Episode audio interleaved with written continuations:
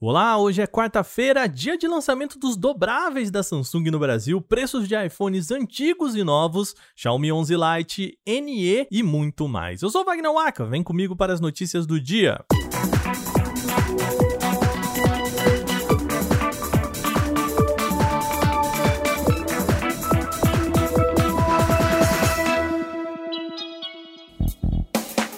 Ontem o dia foi da Apple, nesta quarta-feira o destaque é a Samsung, ao menos aqui no Brasil.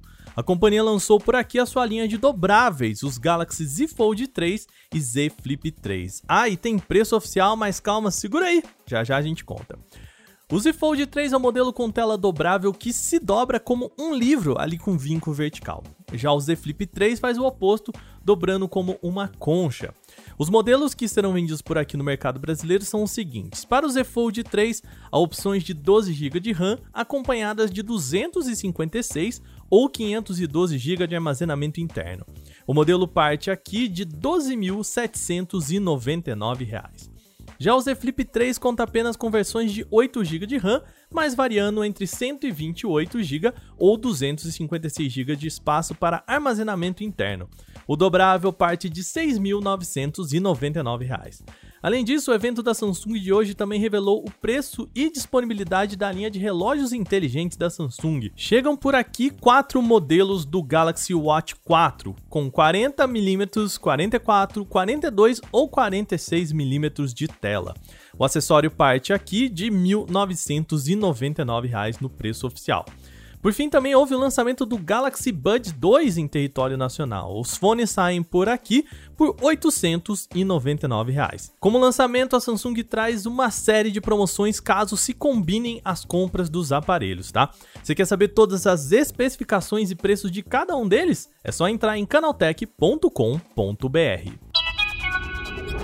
O canal Tech News de hoje vai trazer um sentimento agridoce para os amantes da Apple com uma boa notícia e outra ruim sobre iPhones. Vamos começar pela positiva. Depois dos anúncios dos novos iPhones 13 nesta terça-feira, a Apple resolveu derrubar o preço dos modelos mais antigos. Isso mesmo, a gente está falando de Apple reduzindo o preço de smartphone aqui no Brasil. No caso, a gente está falando das linhas iPhone 11 e iPhone 12 com variações. Na média, a Apple reduziu R$ 1.500 em cada modelo. Por exemplo, o iPhone 11 padrão saía por R$ 5.699 na versão de 64 GB e agora caiu para R$ 4.999.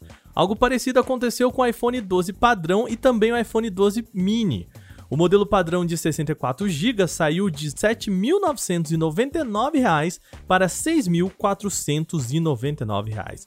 O motivo disso é claro, a linha iPhone 13 parte de R$ 6.599, ou seja, sem o reajuste, até o iPhone 12 mini de 64GB, antes vendido por R$ 6.999, sairia mais caro que a nova geração. Junto disso, a Apple também descontinuou a linha iPhone XR, um dos modelos mais vendidos na história da companhia.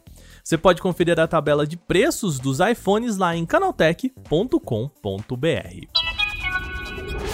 Bom, agora a gente sai da notícia boa para a notícia triste sobre os iPhones, coisa que eu prometi ali na última notícia. Segundo o levantamento dos sites Nukenny e Picodi.com, os iPhone 13 vendidos no Brasil são os mais caros do mundo novamente. A liderança é por vezes compartilhada com a Turquia, mas o Brasil ainda mantém os valores mais altos na maioria dos casos, especialmente nos modelos com maior capacidade de armazenamento.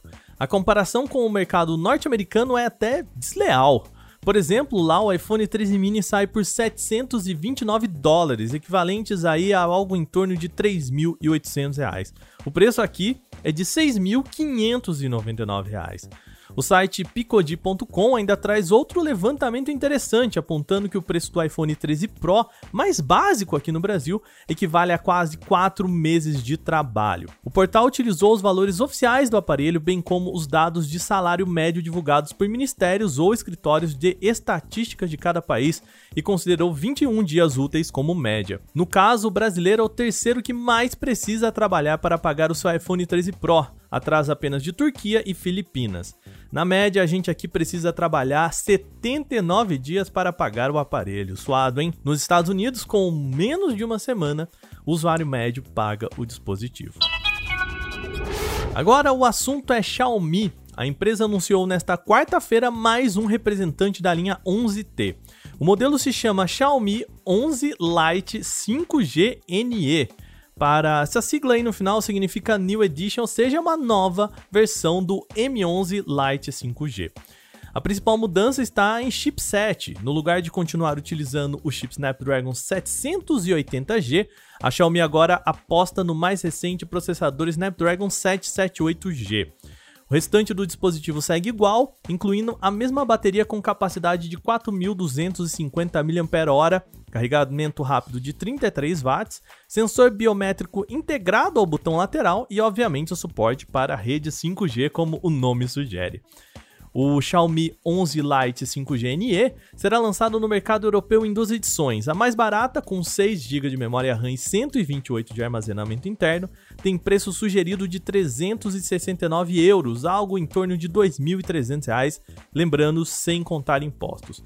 Já o modelo mais parrudo, com 8 GB de RAM e os mesmos 128 GB de espaço para armazenamento, vai custar 399 euros, em média aí 2.500 reais de novo sem os impostos. Ainda não há informações sobre a venda desses aparelhos aqui no Brasil.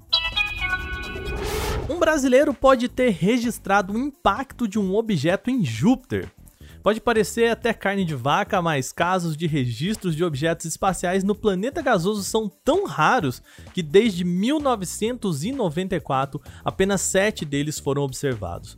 Por volta das 19h39 no horário de Brasília do último dia 13 de setembro, o astrônomo amador José Luiz Pereira descobriu um possível candidato a novo impacto em Júpiter.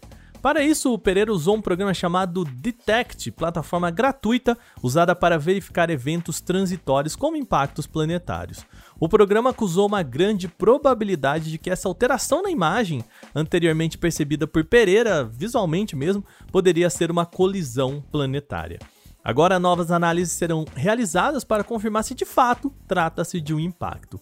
Os astrônomos amadores estão também sendo incentivados a analisar qualquer vídeo ou imagem registrados em até 5 minutos após o possível impacto. Afinal, com mais informações é mais fácil a identificação do evento.